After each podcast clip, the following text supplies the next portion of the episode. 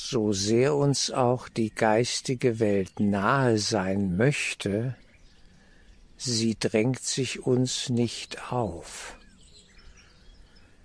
Dieser Umstand ist wichtig zu sehen, dass wir keine verrückten Erwartungen haben, als müsste die geistige Welt hinter uns herlaufen und uns alles auf dem Präsentierteller servieren. Für uns geht es um die Frage, wo will ich hin? Wo will ich sein? Ja, in welcher geistigen Ebene will ich leben? In einer niederen, gierig wie ein Wolf? Oder in einer höheren Ebene voller Hingabe und Sehnsucht nach dem Höchsten? Die Sehnsucht nach dem Höchsten ist eine Einladung an die geistige Welt, an den Heiligen Geist, Jesus, zu uns zu sprechen, zu mir zu sprechen, dem jeweiligen, ja, von dem es ausgeht. Und äh, das gilt es zu sehen. Es geht um unsere Einstellung.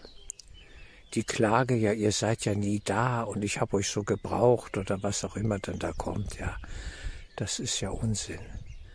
Wir sind in der Regel nicht da. Wir haben verrückte Vorstellungen. Wir sind begrenzt und hängen fest in irgendwelchen, ja, Ideen, Vorstellungen, Konzepten, die einfach nicht hilfreich sind. Wir wollen der geistigen Welt Vorschriften machen, wie das zu laufen hat und so weiter und so fort.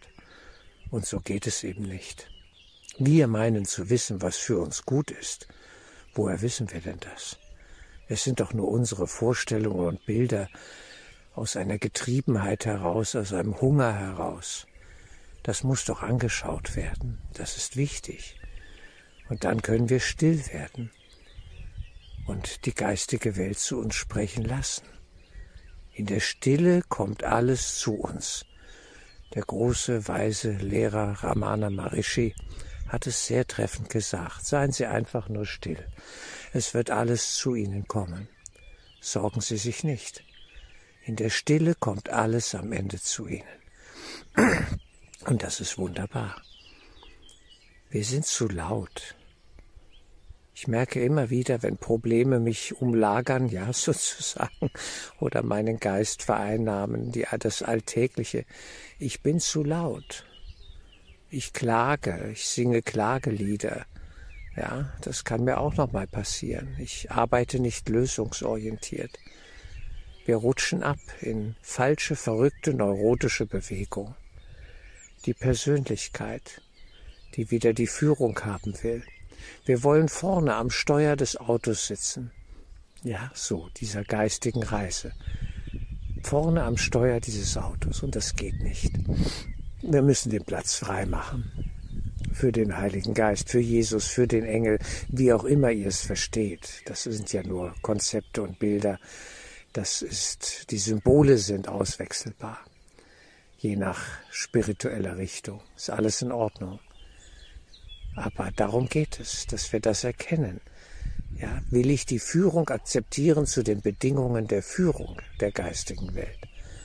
Oder will ich hier mein eigenes Ding drehen und den ganzen Laden da oben übernehmen für meine Zwecke, für meine irdischen unteren Zwecke sozusagen? Und das runterziehe in meine kleinkarierte Welt, in mein Ego-Denken und Fühlen, welches es jetzt zu überwinden gilt. Ja, das ist doch die Frage, da müssen wir genau hinschauen. Also, die geistige Welt drängt sich nicht auf. Sie ist sehr still und leise und wartet auf uns. Jetzt. Deswegen ist Stille eine Grundvoraussetzung. Also innere Stille, ja.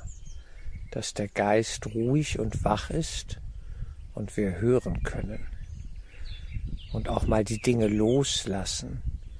Wenn wir an Problemen zu sehr festhalten, ja, immer in einer Verkrampfung verharren. Ich muss, ich muss, ich muss das jetzt lösen. Ich muss, ich muss, ich muss gar nichts muss höchstens ein- und ausatmen, um den Körper hier in Gang zu halten. Was soll der Unsinn alles, ja?